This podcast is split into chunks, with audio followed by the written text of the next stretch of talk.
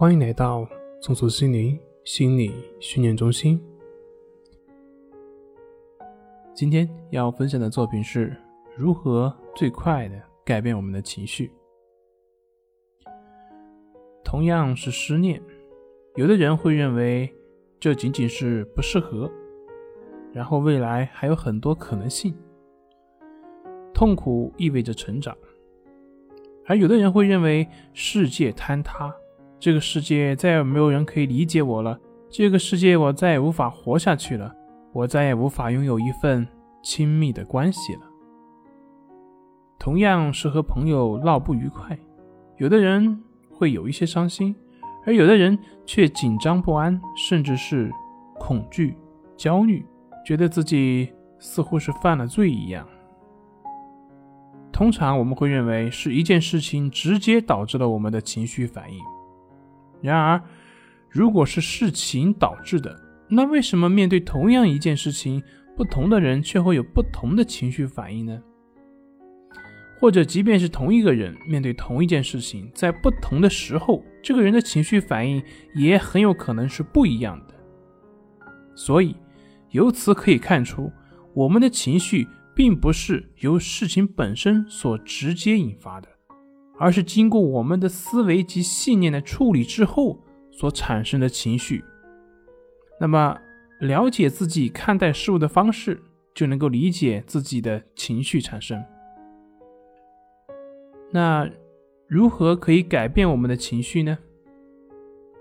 也就是说，如果我们去改变影响情绪和行为的观念，就能够在一定程度上去改变我们的情绪状态。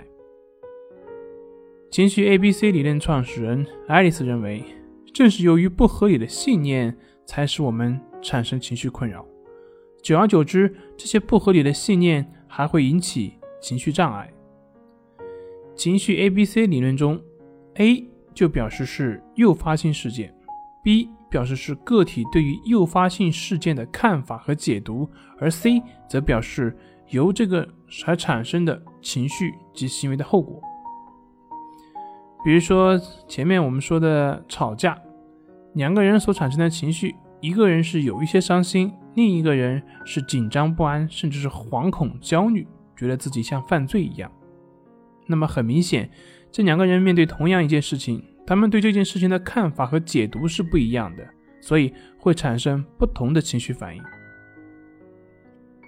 第一个人的信念可能是没事，我不可能讨好所有的人。第二个人的信念可能是，他不理我，肯定是我做错什么了，我就是这么的不合群，我就是这样的社交恐惧，等等等等。思考问题的方式和角度是我们长期生活所积累起来的一种模型，很多时候是我们自己都意识不到的，只是理所当然的去做，而这就是我们的思维盲点。发生某一件事情，我们会自然的产生某种情绪。而我们往往没有试图去发现自己是如何会产生这样的情绪的。只要我们能够检查自己的情绪，并且能够逆向思维去找到我们思维中的盲点，就能够一下子转变我们的情绪。比如说，第二个人，他如果能够觉察到自己的情绪，并且能够反思到自己的信念，就是他不理我，所以我认为肯定是我做错什么了。我就是这么的不合群，我就是有社交恐惧。那么，针对这样的信念，就可以进行反驳了。首先，他不理我，所以我肯定是做错了吗？大家都知道，任何一个关系都是双方的结果。他不理你，跟我有关系，但是也跟他本身肯定也有关系。有可能他自己就是一个。抑郁的状态，有可能他有别的事情没来得及回应你，等等等等。其次，通过和朋友闹得不愉快就得出我就是这么不合群，我就是有社交恐惧。闹得不愉快，并不一定代表你就不合群呢。你自己不是还有别的朋友吗？家人、父母不也是能够相处的吗？怎么就叫不合群呢？然后又怎么能够推导出叫社交恐惧呢？所以，通过这些分析，就可以看到自己的信念的以偏概全。而当我们不合理的信念得以改变，看到我们的信念的盲点的时候，那由此产生的不合理的信念所产生的情绪障碍，自然也就可以得以消除。